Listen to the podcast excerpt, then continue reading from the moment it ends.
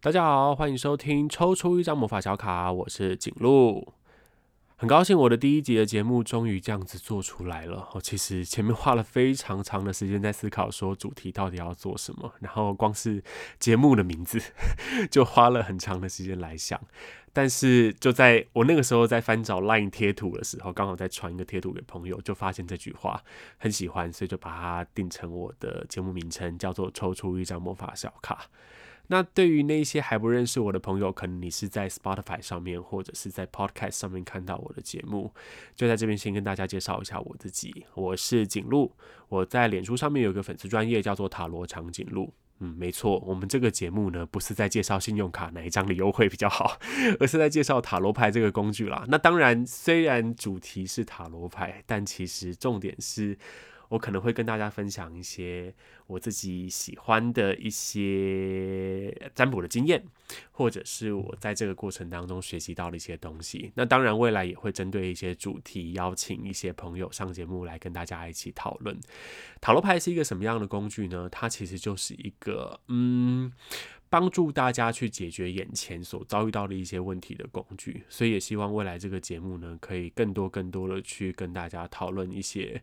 就是人生好难的时候要怎么样去解决这些问题，或者至少怎么样去看待这些问题。那就像我刚才讲的，我在脸书上面的粉丝专业叫做塔罗长颈鹿，那塔罗就是那个塔罗，长颈鹿就是你在动物园里面会看到的那个长颈鹿。所以如果大家有兴趣的话，也可以上网去搜寻一下，在脸书的粉。粉丝专业上面，我在上面也会分享一些我自己平常占卜的一些心得，最近遇到的一些小故事，或者跟塔罗牌有关的一些小尝试。那如果大家有兴趣的话，都可以去上面去做查找。那今天第一集的节目呢，我不希望录太久，我主要是先跟大家稍微介绍一下这个节目的调性，然后以及包含今天的这个第一集的主题叫做“冲出新手村”，就是希望让大家知道说一开始为什么会开始接触塔罗牌，那呃接触了之后，接下来又想要怎样？就是我又希望塔罗牌这个这个技能可以怎么样帮助我自己或帮助大家。所以今天这个节目会稍微考一下鼓，就去讨论一下一开始为什么会开始接触塔罗牌这个工具。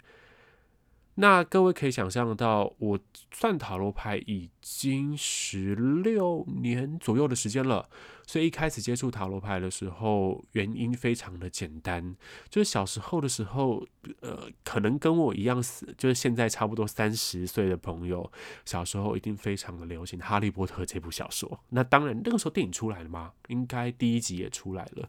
就是那个时候，大家都想要有魔法，大家都在想象自己会分到什么学院啊。比如说小时候一直很希望自己不要分去赫夫帕夫这样子。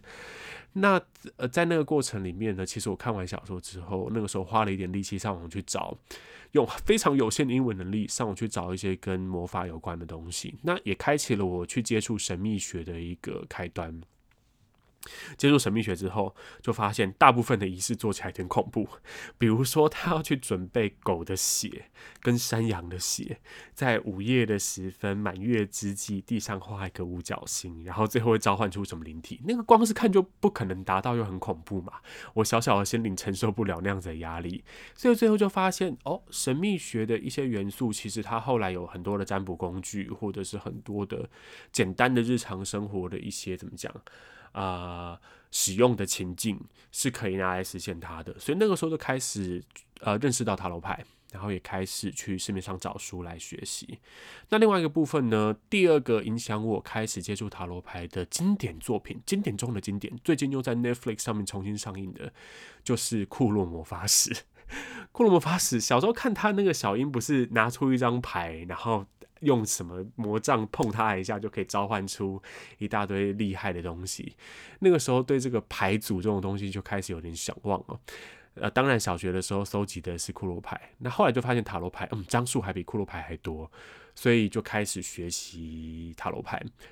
那塔罗牌学完了之后，其实一开始就帮朋友乱算而已嘛，然后看了书，然后乱算，只是因为以前已经开始有接触一些神秘学相关的东西了，所以算起来的时候就觉得比较简单，比较没有那么吃力。中间有一段时间就停歇了，因为学了之后虽然持续有在用，可是我高中的时候念的是男校，大家对这个东西感受不是那么的深，所以就变成是一个我自己私底下的兴趣，但没有很多的来运用它。最后，最后离开了求学的时间，才开始让大家真正的认识到，原来我有这个技能。然后，呃，技能，对啊，原来我有这个技能，然后它可以帮大家做到什么样的事情。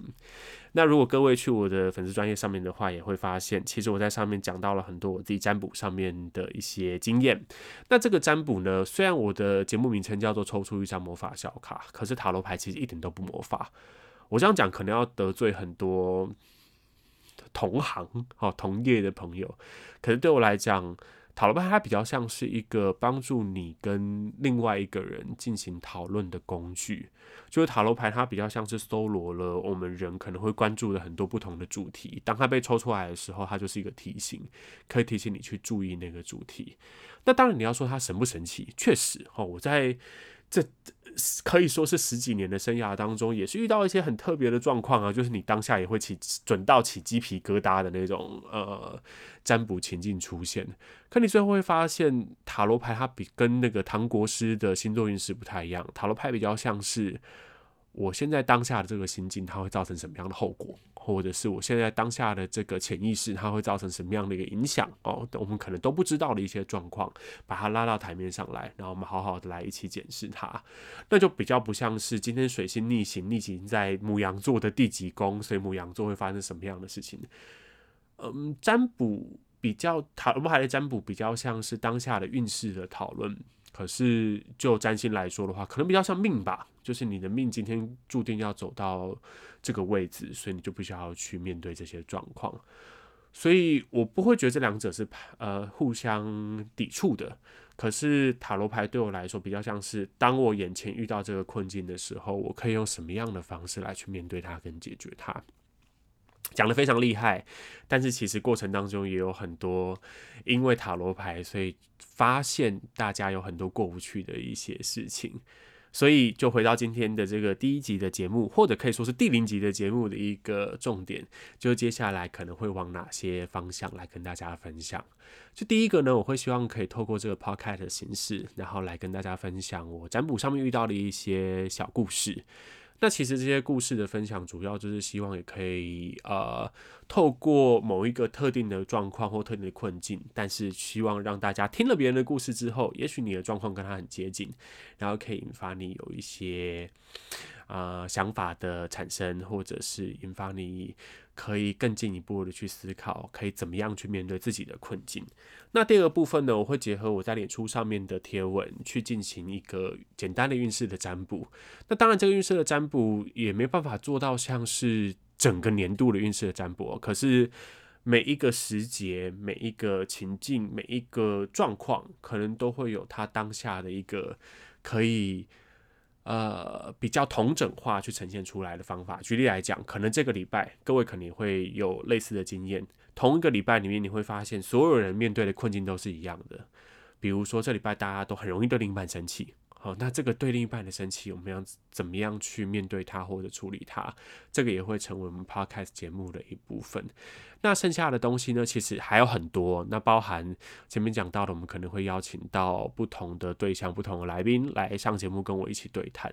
所以整个呃节目的走向也会跟大家的反应很有关系。所以如果大家喜欢的话呢，也欢迎在。无论是 Podcast 上面给我一些回馈，给我一些评论，或者也可以上网搜寻塔罗长颈鹿，然后在那边给我一些建议。就是对于这个所谓的塔罗牌，如果你对塔罗牌有兴趣的话。或者是你对于 觉得人生很难，有一些困境不知道该怎么处理的话呢，也都可以欢迎在这两个平台，或者是更多的平平台上面去留言，让我知道，那我就可以在接下来的节目里面呢跟大家进行讨论。那么第一集的节目就先到这边，好，主要是跟大家分享一下为什么我会开始接触塔罗牌，跟接下来节目的走向如何。那如果各位有兴趣的话呢，也欢迎帮我订阅一下，然后之后有任何的更新的话，你都会第一时间收到。那当然，就像前面讲的，如果你有任何建议的话，也都欢迎帮我留言在塔罗长颈鹿粉丝团，或者是我们的 Podcast 或 Spotify 上面的留言区，让我知道。我是做事非常有弹性的，所以大家的需求我都会尽量去满足他。那第一集的节目就到这边喽，下次再见，拜拜。